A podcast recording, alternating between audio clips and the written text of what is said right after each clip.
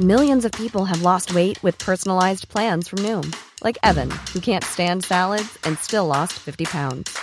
Salads, generally, for most people, are the easy button, right? For me, that wasn't an option. I never really was a salad guy. That's just not who I am. But Noom worked for me. Get your personalized plan today at Noom.com. Real Noom user compensated to provide their story. In four weeks, the typical Noom user can expect to lose one to two pounds per week. Individual results may vary. Heraldo Radio, la HCL se comparte, se ve y ahora también se escucha. El Heraldo Radio presenta Cámara de Origen, un nuevo espacio para enterarnos del trabajo de las legisladoras y legisladores en los Congresos de México. En Cámara de Origen tiene la palabra Carlos Zúñiga Pérez.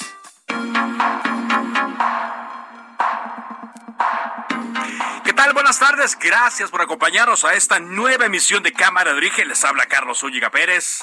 Bienvenidas, eh, bienvenidos todos a este programa en el que vamos a actualizar la información y tendremos entrevistas que tienen que ver con el quehacer legislativo. Pero hoy, hoy en particular, este jueves 17 de febrero, pues hay mucha información que se está dando y que involucra, por supuesto, integrantes de las cámaras en este país. Sobre todo, también volteamos a ver el Senado porque parece que otro integrante se va, pareciera de una manera tardía, pero se va a buscar la gubernatura, en este caso del estado de Quintana Roo. Y tiene que ver con el retiro que ya se anunció a través de esos micrófonos hace unas tres horas con mi compañero, mi compañero Salvador eh, García Soto de Roberto Palazuelos. Ya no iría a buscar la candidatura de Movimiento Ciudadano a la gubernatura de Quintana Roo. De eso le vamos a estar hablando como todos los días. Arrancamos escuchando cómo va la información a esta hora.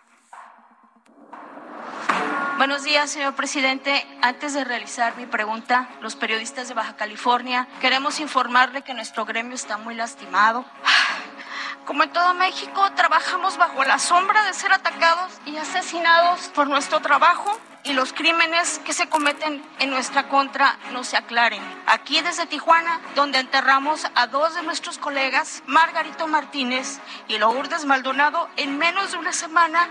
A los integrantes del gremio de periodistas del país que van a mantener protección y que no están solos. Y también el derecho a disentir y a protestar. Nadie ha sido ni será censurado. Ni Lore de Mola, ni López Dóriga, ni Ciro, ni Carmen Aristegui. No, ni los del Pasquín conservador de la mafia del poder, que es el Reforma.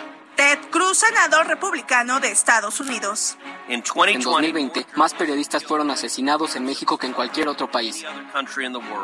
José Luis Pech, senador de Morena por Quintana Roo. He decidido hacer pública mi decisión de no apoyar a la candidata del Verde y Morena a la gobernatura. Sin humildad no es posible alcanzar la unidad, porque la soberbia no permite ponernos en los zapatos de los demás, ni entendernos o escucharnos. Por mi parte, seguiré buscando que los quintanarroenses tengamos una buena opción para gobernarnos. Merecemos un gobierno decente.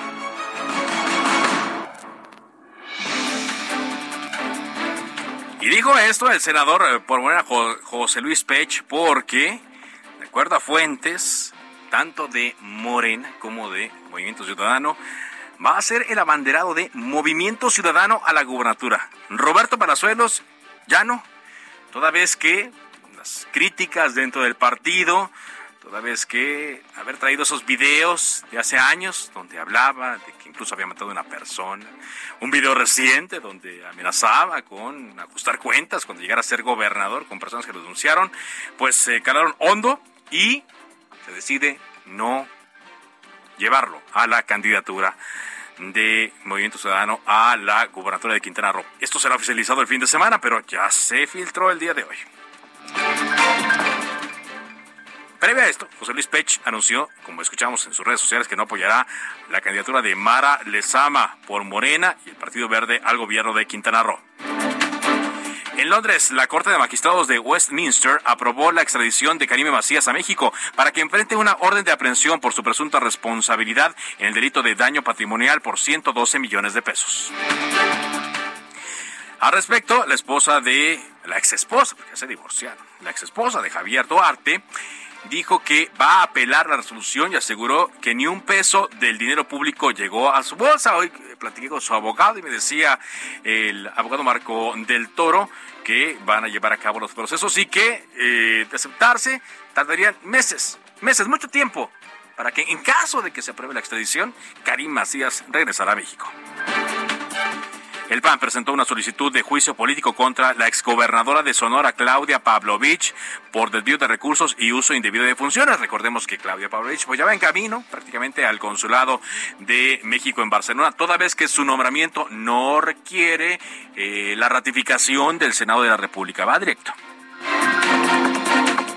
Vámonos contigo, Elia Castillo, en directo hasta la Cámara de Diputados. Elia Castillo, reportera del Aldo Media Group, porque ahora la Casa Gris, que estaba en el Senado, se la llevaron a San Lázaro y generó un revuelo esto.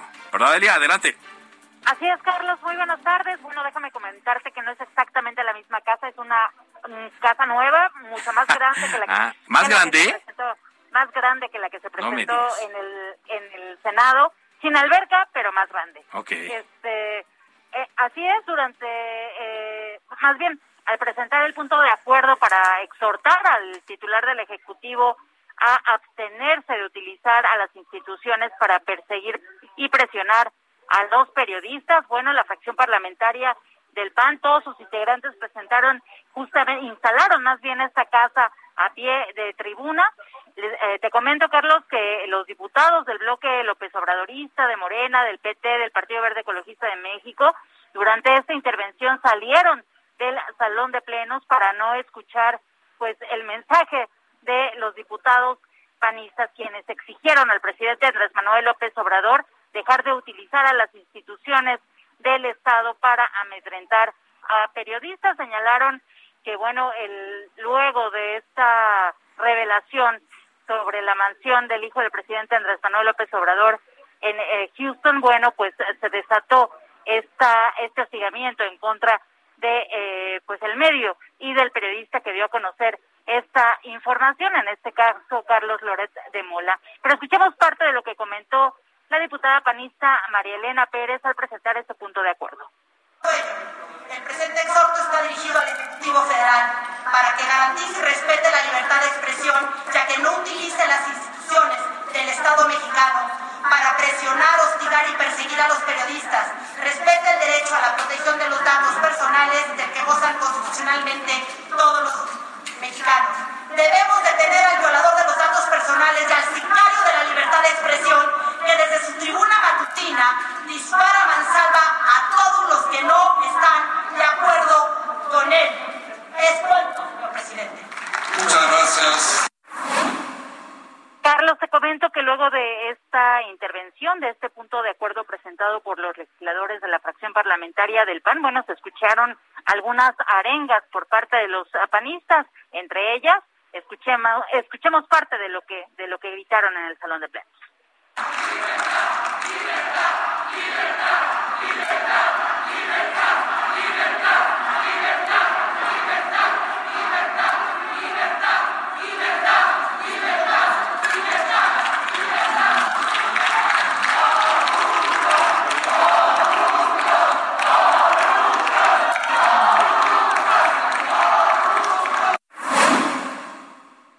Bueno, pues los panistas retomaron algunas de las consignas que se eh, escucharon durante la manifestación de representantes de medios de comunicación el, día de antier aquí en el Palacio Legislativo de San Lázaro, las retomaron y así concluyó esta participación en donde, eh, te insisto, no hubo presencia de legisladores del bloque López Obradorista. Todos se salieron del salón de pleno para no escuchar a los eh, diputados de la fracción parlamentaria del PAN.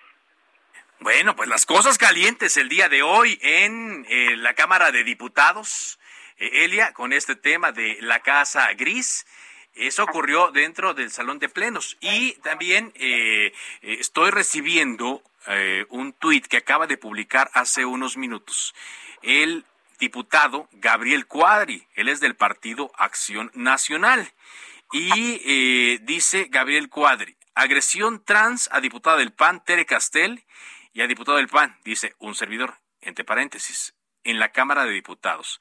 Afortunadamente no pasó a mayores y lo acompaña con un video de apenas eh, unos 20 segundos en donde se ve mucho movimiento que personal de seguridad va a resguardarlo y eh, alcanzan a verse, eh, alcanza a verse pues bien a él, a Gabriel Cuadri, pero sí se alcanza a ver un manoteo y, gritos en la parte de atrás. Vamos a escuchar un momentito de esto.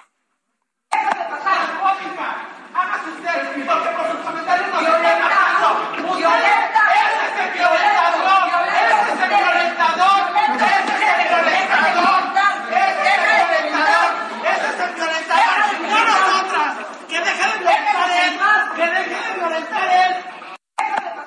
Pues está con nosotros en la línea telefónica Gabriel Cuadri, diputado del Partido Acción Nacional. Buenas tardes, diputado. ¿Qué es esto que pasó? ¿Qué es esto que puso en, en su cuenta de Twitter este video?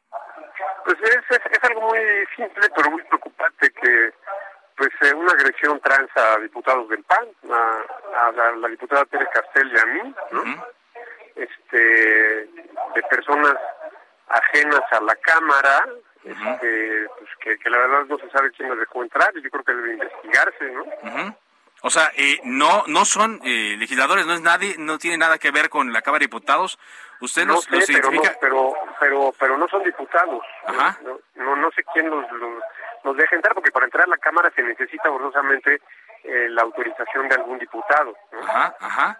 ¿Y, ¿Y, qué fue? ¿Qué, ¿Qué, estaba pasando, diputado? ¿Usted a dónde se dirigía y cómo no, se dieron los hechos? una reunión, yo trabajando, pues aquí en el espacio de trabajo, una reunión, incluso traía, tenía que presentar un documento que traía en la mano, se me, me, interceptaron, me encararon, me bloquearon el paso, empezaron a gritar, a insultar, uh -huh. este no me dejaban pasar, uh -huh. llegó personal de la Cámara y me pude escabullir, uh -huh. este, luego llegó la diputada Tere Castel y se fueron en contra de ella, ¿no? Ajá.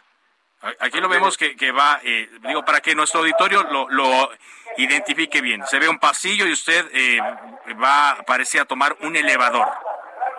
Sí, sí, sí, o sea, yo me, me escabullí y se fueron sobre la diputada Tere Castel. Uh -huh. y, y, luego este, hay otro video que puse que, que lo divulgaron este, ellos mismos, no sé por qué, aunque se ve claramente cómo están agrediendo a la diputada Tere Castel. Uh -huh. O sea, ellos mismos ya tienen una idea más o menos de quiénes fueron. Pues yo, yo no los conozco, pero no son no son diputados. Este, hay más gente corpulenta de 1.90, ¿no? Este, de una complexión realmente fuerte. Ajá.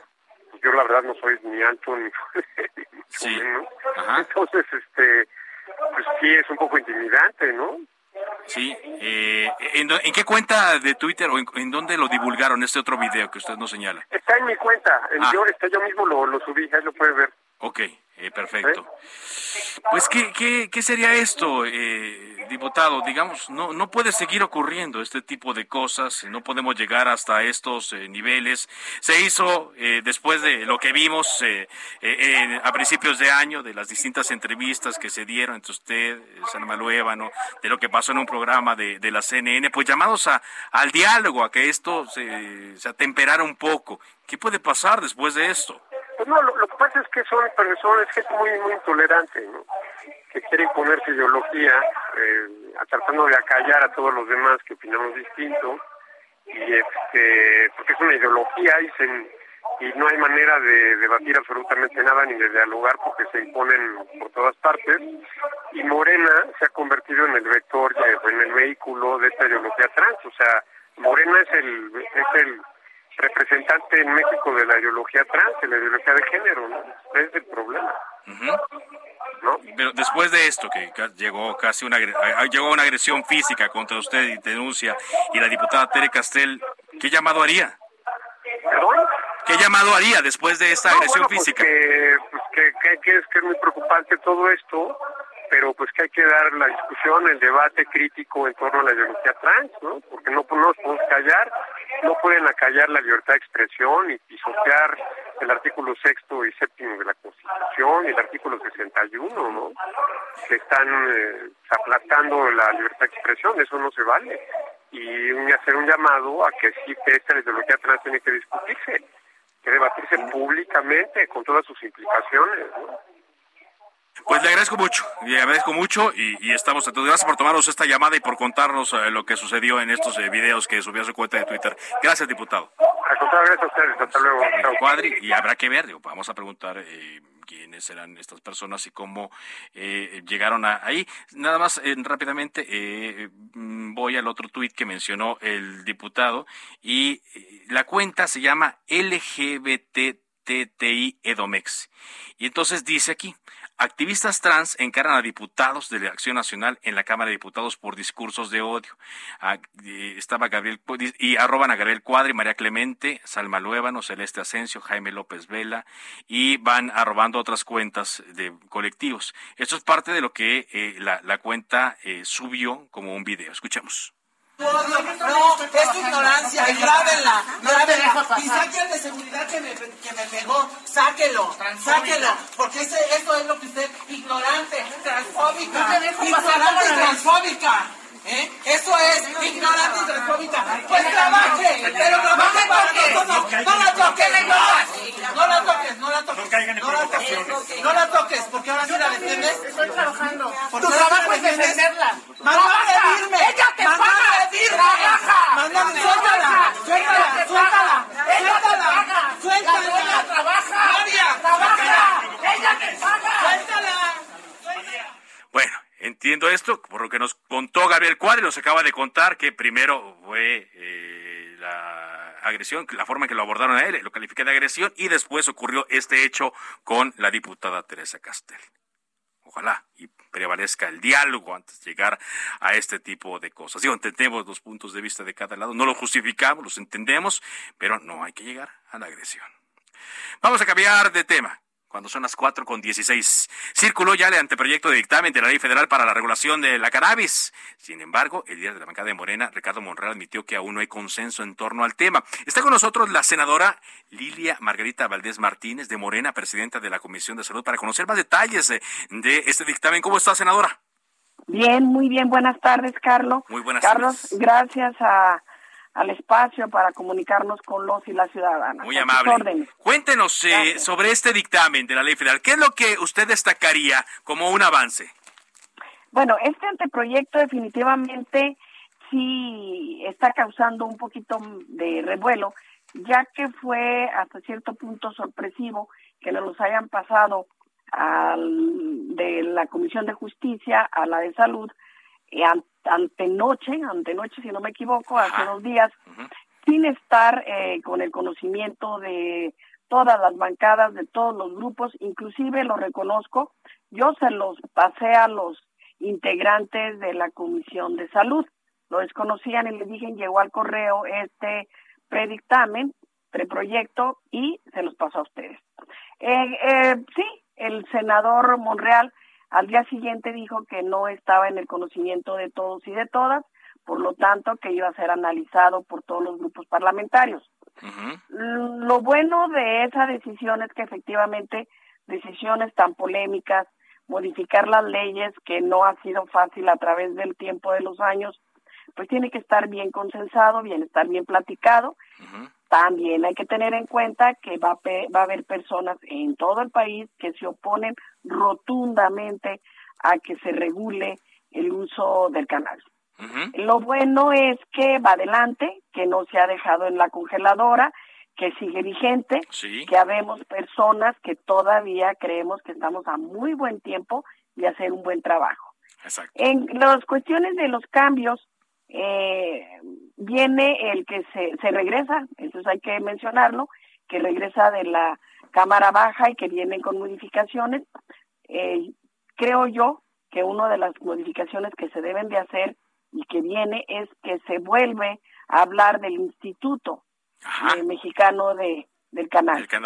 Que sí, que se había dejado en el olvido y que habían dicho que no, que no debería de regular nadie, que pasaba a la Comisión a la CONAVIN y yo siempre dije que no no es lo mismo una comisión que un instituto con todo su panorama, con todas sus herramientas para regularlo. eh, viene el gramaje, eh, sigue siendo de 28 a 200 gramos el permitido para alguna persona en consumo individual, eh, más de 200 gramos eh, para transporte eh, se considera delito. Viene eh, lo que no estoy de acuerdo y que también se tiene que modificar es la creación de un padrón de consumidores, de usuarios. Creo que eso se debe de quitar definitivamente, en lo personal, ¿eh? Ok, en lo personal considera que se debe quitar. Sí, no tenemos por qué tener clasificado a quien los a quien la usa o no la usa. Pongo como ejemplo que no hay padrón de usuarios de tabaco, no hemos nunca ha existido padrón de usuarios de alcohol. Entonces, ¿por qué en este caso tiene que haber padrón para los que quieran usar eh, lúdicamente el canal? Eh, también algo que debe de salir del contexto de la Comisión de Salud es el uso del cáñamo, el uso industrial. Creo que eso no debe de ser tema de la Comisión de Salud, sí, del Senado, pero no de Salud.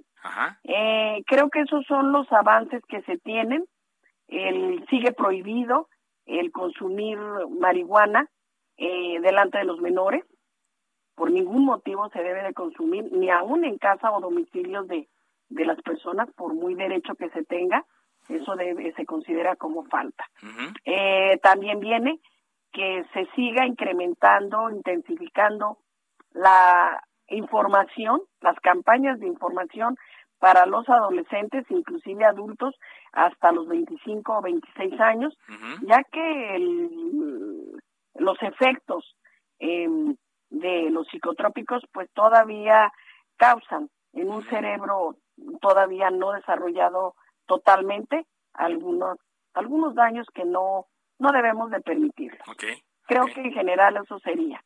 Eh, eso sería. Ahora, eh, senadora, estoy platicando con la senadora de Morena, Lina Margarita Valdés eh, Martínez. La, la, gente se pregunta, eh, generalmente, eh, si puede haber esta posibilidad, ¿no? Digamos, eh, ya en términos sencillos, entendemos que hay que mover un montón de cosas para llegar a esta posibilidad de que no se criminalice el consumo de marihuana. Si una persona va a poder llegar, como en Estados Unidos, y otros países a poder comprar este producto y consumirlo de, de, la forma que ellos quisieran. ¿Podríamos pensar en esto a la hora de que eh, se elaboró esta propuesta, este anteproyecto? Eh, yo siempre he dicho que México es un país eh, con una cultura y una idiosincrasia muy diferente a otros países. Por uh -huh. ejemplo, eh, hace muchos años, cuando en Holanda se permitió llegar y comprar paletas, panqués, chocolates uh -huh. con la marihuana, pues ellos lo tomaron muy natural y así debe de ser y así sigue siendo. En México debemos de ver exactamente, por eso creo yo que debe de existir un instituto que regule este quién la va a vender, uh -huh. dónde la va a vender, uh -huh. en qué esquinas va a estar o en sí. qué centros comerciales. Eso es algo que hay que regular, que no va a poder ser así como que, miren, otro ejemplo, porque también la Comisión de Salud va a entrar, los vapeadores. Ajá. Actualmente los vapeadores están en todos los centros comerciales, sí. al alcance de los menores, en cajitas muy llamativas, muy bonitas, que nomás echan las monedas y salen. Ya, exacto. Ya, y salen. No, creo que también la marihuana en este caso va a estar muy bien regulada, debe de estar muy bien regulada, de quién la vende, cómo la vende, quién la transporta, quién la siembra, eh, quién la cosecha, eh, en todos esos aspectos. ¿Quién uh -huh. se va a dedicar, uh -huh. bajo qué reglas, uh -huh. a la investigación? para el uso médico, para sí. la investigación, sí. y definitivamente quién podrá hacerlo como negocio. Sí. Te lo digo porque ya han llegado gente sí. eh, a decirnos que ellos están puestos que a invertir, a poner sí. invernaderos, Exacto. a meter capital. No, yo creo que no va a ser así de fácil. No va a ser así de fácil. Y la otra pregunta, me queda un minuto de, antes del corte, pero se, claro, se la hago rápido, claro. se lo tengo rápido. Es la otra pregunta que hacen los mexicanos. De aprobarse esta iniciativa, ¿veremos que ¿Bajará la violencia aquí en el país? Sí, Carlos. Ese es uno de los objetivos que tenemos para promover la regulación de la cannabis. Alrededor de la cannabis, de la marihuana, eh, ha habido mucha violencia, se genera mucha violencia, crueldad inclusive, encarcelamientos injustos, y quienes, manejan, manejan los grandes capitales de este negocio, pues siguen libres. Creemos nosotros que sabiendo ya quién es quién, quién va a pagar impuesto, este, quiénes van a estar en negocio, porque ahorita es clandestino, está sí, oscuro. Exacto. Entonces, sí debe de baja, bajar la violencia, sobre todo contra las mujeres y contra los adolescentes, hombres muy jóvenes. Muy bien, pues eh, ojalá y haya eh, acuerdo. Eh, usted dice que se seguirá trabajando y entiendo que también es un compromiso del grupo parlamentario de Morena hacerlo. Lo trataron en su reunión plenaria y le vamos a dar, estar dando seguimiento. Muchas gracias, senadora. Al contrario, gracias a ustedes, Carlos. muy amable la senadora de Morena, presidenta de la Comisión de Salud, Lilia Margarita Valdés Martínez. Sí, porque es algo que está ya atrasado, ya hace tiempo, ya la Corte, como en otros temas, también se ha adelantado al legislativo en estos asuntos y pues eh, ojalá y haya acuerdos entre los legisladores porque ya son temas que no se deben patear. Hay cosas que se les debe dar prioridad por las condiciones en las que está el país. Vamos a una pausa y regresamos con más. Esto es Cámara de Origen a través de El Heraldo Radio. Se decreta un receso. Vamos a un corte, pero volvemos a Cámara de Origen con Carlos Zúñiga Pérez. Heraldo Radio, la HCL se comparte, se ve y ahora también se escucha.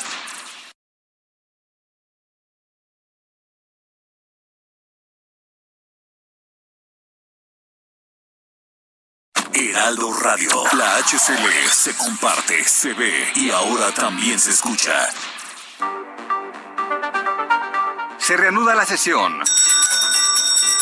Volvemos a Cámara de Origen con Carlos Zúñiga Pérez.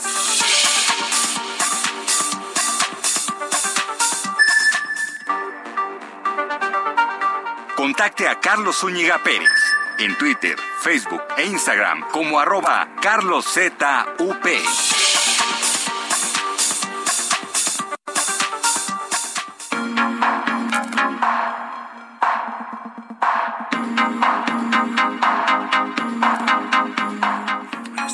De localizar aquí en Cámara de Origen a la diputada de Morena, María Clemente García, a la que hizo alusión el eh, diputado del PAN, Gabriel Cuadri, por este hecho que protagonizaron en los pasillos de San Lázaro, porque ya nos han hecho llegar un par de videos donde eh, se, se ve otro, vaya, la acción completa, hay un video en Facebook de 25 minutos y hay otro fragmento también donde ocurre la confrontación entre María Clemente García y la diputada Teresa Castel del Partido Acción Nacional. Entonces, para no quedarnos con una sola versión de los hechos, con un solo lado, estamos buscando, ojalá y nos pueda tomar la llamada María Clemente García, diputada eh, del Partido Movimiento de Regeneración eh, Nacional. Pero antes eh, le contamos que elementos de la Secretaría de Seguridad Ciudadana de la Ciudad de México llevaron a cabo el día de ayer, bueno, entre ayer y hoy, 19 acciones operativas, tanto en las alcaldías Cuauhtémoc y Venustiano Carranza, donde hubo la detención de 64 personas en total. Una de ellas un cabecilla importante de la Unión Tepito. Son acciones en contra de la el narcomenudeo aquí en la capital. Esto lo anunció hoy en conferencia de prensa el secretario de Seguridad Ciudadana, Omar García Harfuch. El día de ayer implementamos dispositivos de seguridad en distintas colonias de la alcaldía, de la alcaldía Cuauhtémoc y Venustiano Carranza. Hey, it's Ryan Reynolds and I'm here with Keith, co-star of my upcoming film If, only in theaters May 17th. Do you want to tell people the big news? All right, I'll do it. Sign up now and you'll get unlimited for $15 a month in six months of Paramount Plus Essential Plan on us. Mintmobile.com slash switch. Upfront payment of $45 equivalent to $15 per month. Unlimited over 40 gigabytes per month. Face lower speeds. Videos at 480p. Active Mint customers by 531.24 get six months of Paramount Plus Essential Plan. Auto renews after six months. Offer ends May 31st, 2024. Separate Paramount Plus registration required. Terms and conditions apply if rated PG. Donde se identificó la operación de grupos delictivos. Como parte del mismo, y con apoyo en información derivada de labores de inteligencia e investigación, se instaló un puesto de mando móvil y se realizaron patrullajes preventivos y dinámicos a través de células de reacción motorizadas en puntos, identificados como puntos de venta y distribución de droga. Estos puntos, más que conocidos por venta de droga, son conocidos por ser generadores de violencia. Esto es lo que anunció Omar García Harbuch. Eh, nos hacían eh, también la precisión de la Secretaría de Seguridad Ciudadana que mm, varias personas de estas detenidas podrán salir eh, porque solamente son consumidores. Y bueno, por eso es importante también lo que platicábamos hace rato con la senadora de Morena, para que ya esto quede muy bien establecido. Pero lo que vemos es que si hay consumidores de marihuana que demandan el producto, pues ahorita quienes se lo pueden ofrecer son estas bandas, ¿no? que generan violencia, que generan terror, que se aprovechan y que tienen un gran negocio, ¿no? porque lo venden carísimo. Entonces, eh, eh, son dos hechos que se conectan, ¿no? Eh, que la autoridad tiene que estar gastando estos recursos, yendo tras estas personas. Y pues en los operativos se dan cuenta que sí, que hay gente que está ahí consumiendo, que hay gente que demanda este producto. ¿no? Si hubiera una legislación en la cual ya la marihuana, su consumo, su venta estuviera muy bien regulada, pues la policía andaría sobre los distribuidores de otro tipo de drogas y otro tipo de delincuentes, ¿no? Porque también los recursos de la policía son finitos, no pueden andar atrás de todos. Bueno, la delincuencia es tan vasta y tan grande en este país que, bueno, para atacarla se requerirían muchos más policías de los que actualmente se tienen por múltiples razones. Pero si los senadores, los legisladores no se ponen de acuerdo a la hora de una legislación que sería trascendental para el país, estas cosas van a seguir ocurriendo. Vámonos eh, contigo, Paco Nieto. Adelante. Carlos, ¿qué tal? Muy buenas tardes. Te saludo desde Tijuana, Baja California, donde hubo una mañanera de protestas. Reporteras y reporteros de Baja California leyeron ante el presidente López Obrador un posicionamiento sobre los asesinatos de comunicadores en el estado, incluso pasaron lista de los eh, reporteros y reporteras que han eh, pues muerto a través de de eh, aquí en Baja California eh, a la, a la compañera eh, eh, Sonia de Anda del medio de comunicación Esquina 32, pues le tocó leer este eh, comunicado, explicó, pues ya casi llorando la compañera, que eh, la situación en el Estado es muy complicada para ejercer el periodismo y recordó a sus compañeros con los que convivió y bueno, les pidió al presidente que no queden impunes estos casos. Escuchemos. Aquí desde Tijuana, donde enterramos a dos de nuestros colegas, Margarito Martínez y Lourdes Maldonado, en menos de una semana no dejaremos de exigir justicia porque no se mata la verdad matando periodistas. José Luis Gamboa, presente. Margarito Martínez Esquivel, presente. Lourdes Maldonado, presente. Roberto Toledo, presente. Ever López, presente. El presidente López Obrador escuchó pues este posicionamiento y advirtió que no habrá impunidad en los asesinatos contra periodistas. Incluso se dio avances de cómo van las investigaciones tanto de Lourdes Maldonado como de Margarito Martínez, pero también se dio el avance de algunos casos que se han dado tanto en el estado de de Quintana Roo, como en el estado de Oaxaca, como en el estado de Chiapas, y ahí estuvo también la secretaria de Seguridad Pública, Rosa Isela Rodríguez, quien dio este avance, igual que el subsecretario Ricardo Mejía. Escuchemos al presidente López Obrador. Decidimos estar aquí en Tijuana para informar y les diría que se está informando sobre Lourdes, sobre este lamentable asesinato, más de lo que se acostumbraba o se utilizaba de pretexto con el llamado debido proceso, porque lo que queremos es que haya información. No tenemos nada que ocultar, nada absolutamente, y no hay impunidad.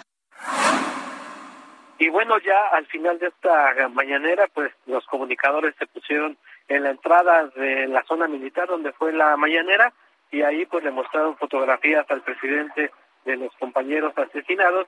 El presidente los escuchó y posteriormente se retiró hacia la aduana de Otay para después irse a, a Nogales, Sonora. Pues eso es parte de lo que ocurrió este día aquí en Baja California, Carlos y continúan recorridos y parece que también continúan otras protestas en contra del presidente eh, Andrés Manuel López Obrador. Vamos a estar siguiendo esta, esta gira. Muchas gracias. Muy buenas tardes. Gracias, Paco.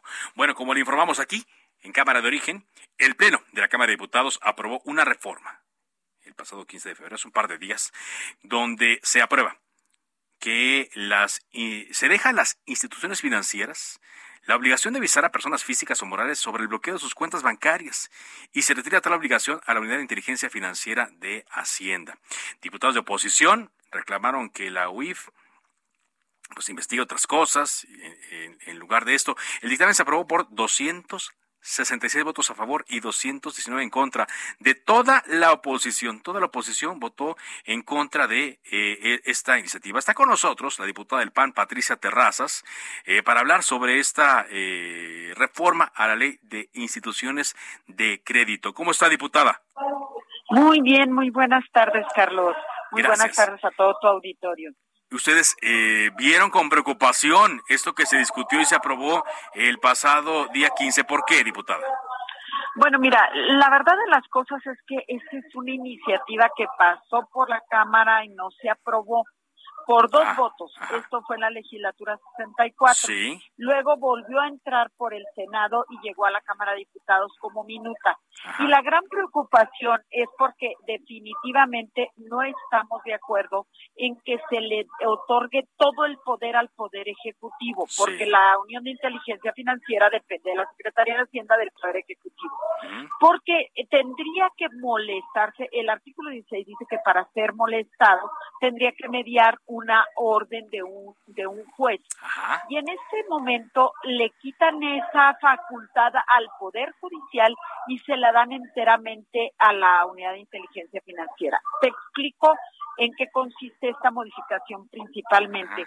Que el eh, que al bloquearte una cuenta te la bloquea la unidad de inteligencia financiera, se la pide a la Comisión Nacional Bancaria de Valores, que bloquee las cuentas y luego le dice que sí le da el derecho de audiencia a la persona bloqueada y ese derecho de audiencia lo, lo hace la misma WIF. O sea, yo te bloqueo, yo te digo si sí o no procede el bloqueo.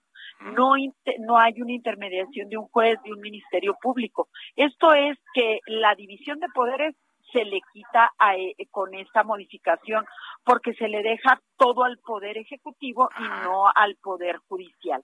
Pero luego también algo que es muy grave, le da facultades al sector bancario para que sea el que notifique al a, a, la persona bloqueada o a la empresa bloqueada que sea quien le notifique en lugar de que le notifique la autoridad. Entonces, no puede estar notificando a alguien que no es autoridad. Nadie te puede notificar salvo una autoridad y el banco es el que notificaría. Entonces, son cosas mal hechas, de, de mal de origen y bueno, pues no puede ser la WIF juez y parte. ¿Estamos de acuerdo? No puede ser la WIF juez y parte. ¿Ustedes temen que con esto se pueda eh, hacer mal uso del instrumento? Es decir, que haya un abuso por parte de Hacienda, de la Unidad de Inteligencia Financiera a la hora de congelar cuentas? Vaya, que se vayan a congelar cuentas a diestra y siniestra. Pero por supuesto, mira, por ejemplo, ahorita no, no existía el mecanismo y el presidente se fue en contra de un personaje, puede ser tú, puede ser yo, pero se fue un personaje que fue Carlos Lórez de Mola, y le pide al INAI que le dé información. A ver, el INAI es un instituto totalmente autónomo. Ahora imagínate que le diga, pues ahora bloqueale las cuentas, y lo va a bloquear, porque pues depende de él. Y ahora sí, Carlos Lórez de Mola va a ir a, a decirles, oye, pues ¿por qué me bloqueas? Ah, no, pues porque le contestaste al presidente y ya, ahí se quedan bloqueadas las cuentas. Eso, se, eso puede suceder para el sector empresarial, para todo se puede malusar porque no le estás dando oportunidad de que haya justicia eh, por parte del Poder Judicial. No hay un análisis, se deja todo en el Poder Ejecutivo. Y yo lo que les digo que por esta, por este tipo de decisiones, también nosotros pues ya estamos en un sistema híbrido de democracia, o sea, no somos ni demócratas y, y ya, ya vamos perdiendo todos los días democracia y vamos perdiendo libertades. Y eso es gravísimo para el país porque no le damos confianza ni al inversionista y no le damos confianza al ciudadano y la seguridad pues cada vez está peor. Entonces, por, por este tipo de cosas, pues mejor debería estar vigilando al sector, al crimen organizado. Sin embargo, pues está yendo contra los que no coinciden con él. ¿Se puede hacer algo? ¿Ustedes piensan hacer algo? ¿Hay alguna otra instancia en donde eh, sus eh, observaciones puedan ser eh, tomadas en cuenta, diputada? Bueno, pues te, te, comenté en un principio que se está violando el artículo 16 del constitucional, pero además las facultades que se le da a los bancos, que no son autoridades, pues también quien a quien le notifiquen pues va a decir a ver no tiene no está dentro de lo de las personas no es una autoridad para que me pueda para que me pueda notificar. Entonces, pues no me doy por notificado y ahí pueden iniciar la defensa del contribuyente o del informante o también pues nos pueden hasta bloquear a nosotros como diputados, pues no estamos coincidiendo con la presidencia. Aquí eh, parte de lo que están eh, diciendo es que habría eh, la posibilidad de audiencia para las personas a las que se le congelaran las cuentas. los involucrados tendrían acceso a audiencias, alegatos y hasta presentación de pruebas en un plazo de 10 días. Sí, pero con la misma persona que se las bloqueó. O sea, ¿quién va a decir, a ver, te la bloqueé, sí, pero vienes y me dices por qué te la bloqueé, pero pues eh, ya por eso te la bloqueé, ¿no? O sea, te digo, es un juego de e, e, es un juego de palabras que al final del día es juez y parte. Juez y parte de la Unidad de Inteligencia Financiera. Le agradezco mucho estas palabras, esta entrevista, que nos dé su punto de vista, diputada. Muy amable. Al contrario, estoy a tus órdenes, Carlos. Muy buenas tardes. Patricia Terrazas, diputada del Partido eh, Acción Nacional. Y para ver eh, el otro lado está con nosotros Aleida Lavés, eh, la diputada de Morena, vicecoordinadora de este grupo parlamentario. ¿Cómo está? Buenas tardes. Hola, ¿qué tal? Buenas tardes. A gracias, muchas gracias eh, por tomarnos esta llamada, por las cejas que levantó eh, lo que se aprobó el pasado eh, martes, diputada, en la Cámara de Diputados en torno a la unidad de inteligencia financiera. Sobre todo porque se, menciona, lo, decía hace rato la diputada del PAN, Terrazas, que sería la unidad de inteligencia financiera juez y parte, que no habría alguien que mediara en una decisión de ellos. ¿Cómo lo ven ustedes? No, bueno, yo creo que lamentablemente están tergiversando la información. Esta facultad de la UIF es eh, está normada desde 2014 en la ley de instituciones de crédito. No es algo nuevo. Más bien estamos haciendo un procedimiento transparente para el bloqueo de cuentas, porque así además lo mandata el Poder Judicial de que ya no se hagan bloqueos discrecionales, sino que se norme un procedimiento. Entonces, lo que se hizo desde la legislatura pasada y el día de ayer retomamos fue el que se estableciera en la ley un capítulo que se denomina de las garantías de audiencia de las personas incluidas en la lista de personas bloqueadas. En este capítulo ya se establece el procedimiento que tiene que seguir la UIF para un bloqueo de cuentas. Eso ya estaba aprobado en la legislatura pasada, lo votaron a favor todos los partidos. Se fue al Senado con un agregado que se hizo al final de que se, se hiciera una notificación por escrito de parte de la Unidad de Inteligencia Financiera. Eso el Senado lo regresó a la Cámara ahora poniendo que la notificación por escrito la hagan los bancos, no la WIF, porque no tiene capacidad este, humana y material. Entonces nosotros conocimos de, este, de esta minuta, eh, obviamente ya nada más puedo, podemos modificar lo que modificó el Senado, y es esta parte en la que en lugar de la notificación a, al cliente que fue bloqueado o que fue bloqueada su cuenta, en lugar de que la haga la UIF, la va a hacer el banco. Y eso es completamente procedente. Y estamos así transparentando el procedimiento del bloqueo de cuentas, del que además, insisto, la facultad de la UIF existe desde 2014. O sea, si están tan en contra de esta facultad, ¿por qué la avalaron? Porque está ya en la ley desde 2014. Nosotros no estamos agregando nada. En ese sentido, no es una facultad nueva, pues, de la Unidad de Inteligencia Financiera, y ahora solo hicimos un procedimiento transparente. Entonces, lamento mucho, pero este, la oposición está haciendo uso de este tema de manera perversa, de manera dolosa, porque no comunican bien lo que se hizo ayer en la Cámara de Diputados. Ok, entonces eh, usted dice que es eh, simplemente transparentar eh, este proceso y usted destacaba también el hecho de, de, la garantía de audiencia. ¿Eso no estaba contemplado actualmente? No, no estaba contemplado. Es precisamente producto de una resolución judicial que precisamente establece que debe de haber un procedimiento eh, que se norme en la ley de cómo es este bloqueo de cuentas. Insisto, no lo agregamos ayer. Se agregó desde la legislatura pasada este capítulo que fue a... No, no, sí, el capítulo del derecho de las audiencias se fue al Senado y el Senado nos regresa el dictamen. Además, la propia Patricia Terrazas dictaminó, pero con esa corrección, que en lugar de notificar por escrito desde la UIF, se notifique desde los bancos, porque la UIF no tiene esa capacidad. Fue la única corrección. Entonces, están haciendo de este tema algo totalmente tergiversado. E, esta es una institución que poco sabíamos de su existencia porque en años anteriores no se usaba. No se hacía valer este mecanismo de bloquear cuentas para perseguir el flujo de capitales anómalo. Estamos hablando de millones de pesos en cuentas bancarias que finalmente si lo bloquea la UIF es porque presume que se usan de la delincuencia organizada. Ok, simplemente. No hay nada de que esto le va a dar facilidades a la UIF para eh, congelar cuentas a diestra y siniestra, eh, perseguir a personas que no debería, etcétera. Nada de eso. Nada de eso.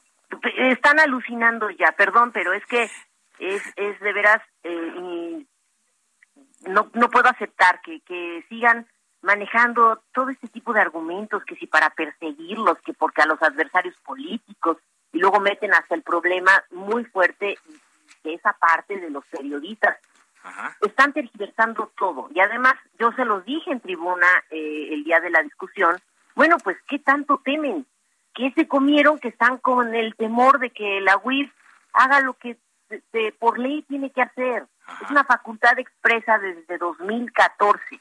Lamento mucho que la diputada Terrazas ni siquiera se acuerde de lo que dictamina. Pues le agradezco mucho que nos haya dado estas aclaraciones, eh, diputada, y eh, eh, seguimos platicando más adelante para las otras iniciativas que están pendientes. Muy amable. Claro que sí, a sus órdenes. Muchas gracias por el espacio. Muchas gracias, Aleida vez Ella es diputada federal de Morena, Aleida Alavés, vicecoordinadora de este grupo eh, parlamentario. Y aquí tiene ya los dos puntos de vista. Ahora ya vamos a ver qué ocurre. Ya. Eh, con un nuevo titular de la Unidad de Inteligencia Financiera, en este caso Pablo Gómez, quien pues eh, hizo una, un reconocimiento a los eh, diputados eh, por eh, haber llevado a cabo esto. Pablo Gómez reconoció a la Cámara de Diputados la aprobación del dictamen, dijo que se introducen los elementos para garantizar los derechos de las personas incluidas en las listas de bloqueados en el sistema financiero. Vamos a ver cómo procede a partir de estas modificaciones. Bueno, le decíamos que Hubo operativos en las últimas horas de la Secretaría de Seguridad Ciudadana de la Ciudad de México para enfrentar al narcomenudeo en la capital. Estos continúan. Vámonos contigo, Javier Ruiz. Adelante con el reporte.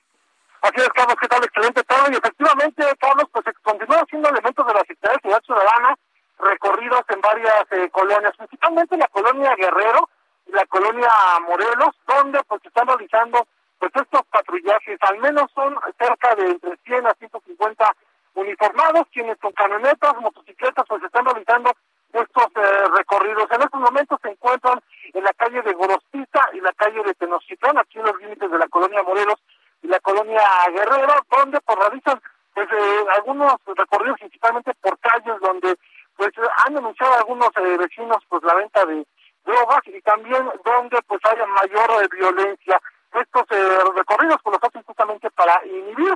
En algunos momentos se registraron otro operativo en la zona del eje 2 norte, ahí se congregaron y comenzaron a salir en esto, a diferentes puntos.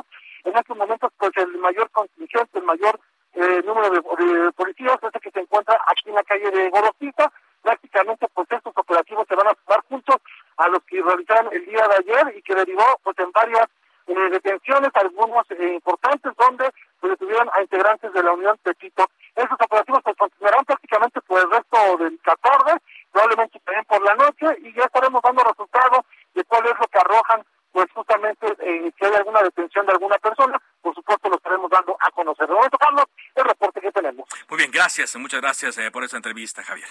Bueno, muy amable. Le habíamos dicho que se pospuso de ayer, miércoles 16 eh, de febrero, para el próximo sábado, la decisión del Partido Movimiento Ciudadano en torno a ratificar o no la eh, candidatura de Roberto Palazuelos para la gubernatura de Quintana Roo. Y nos poníamos a dudar después de haber visto las encuestas eh, de el Heraldo Media Group, donde el lunes salió Roberto Palazuelos bien colocado. Estaba en segundo lugar, más de 20% de la intención de votos. Claro, todavía lejos de Marla Lezama, la candidata de Morena y el Partido Verde. Bueno, en, eso estábamos eh, cuando el día de hoy eh, comenzó a circular información, aquí de hecho en estos micrófonos de Heraldo Radio, con mi compañero Salvador García Soto, se dio a conocer que ya se había tomado la decisión. No será Roberto Palazuelos, el eh, candidato de Movimiento Ciudadano a la eh, gubernatura de Quintana Roo. Y en su lugar va una persona que hasta hoy estaba con Morena, el senador José Luis Pech, quien rompió a través de un video con eh, no con su partido, pero sí con la forma en la cual se llevó a cabo la designación de Morena en Quintana Roo. Esto dijo. Amigas y amigos morenistas, hoy he constatado que no existen condiciones para crear la unidad en Morena y enfrentar juntos el proceso electoral del Estado. Por eso, he decidido hacer pública mi decisión de no apoyar a la candidata del Verde y Morena a la gobernatura. Sin humildad no es posible alcanzar la unidad, porque la soberbia no permite ponernos en los zapatos de los demás ni entendernos o escucharnos. Por mi parte, Seguiré buscando que los quintanarroenses tengamos una buena opción para gobernarnos. Merecemos un gobierno decente. Es lo que dijo, y bueno, pues de esta manera eh, rompe, no, y da pues eh, pie a, no especulaciones, ya a las confirmaciones de que pues eh, seguramente será quien entre en lugar de Roberto Palazuelos. ¿Cómo se va a mover? Será interesante las cosas.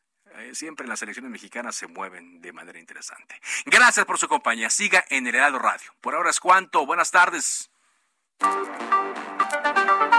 Se cita para el próximo programa. Cámara de origen, a la misma hora, por las frecuencias de El Heraldo Radio. Se levanta la sesión. Heraldo Radio 98.5 FM, una estación de Heraldo Media Group, transmitiendo desde Avenida Insurgente Sur 1271, Torre Carrachi, con 100.000 watts de potencia radiada.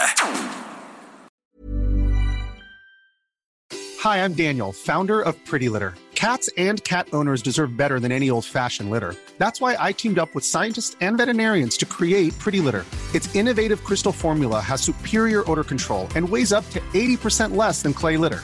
Pretty Litter even monitors health by changing colors to help detect early signs of potential illness. It's the world's smartest kitty litter.